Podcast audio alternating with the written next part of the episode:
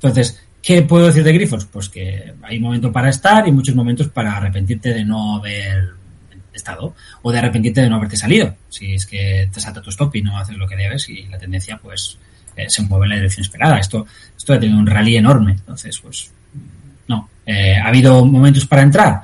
Pues sí, ha habido otros momentos. Por ejemplo, aquí hemos tenido un doble solo en continuidad, que podría ser incluso doble solo con ASA. Ya, ya es, yo ya no he sacado recomendaciones de compra aquí. O sea, yo me he ido a comprar en 50 cuando mi señal ha sido en 8.50 porque no me apetece equivocarme demasiado. Yo tengo, un, como he dicho antes, mucha visibilidad.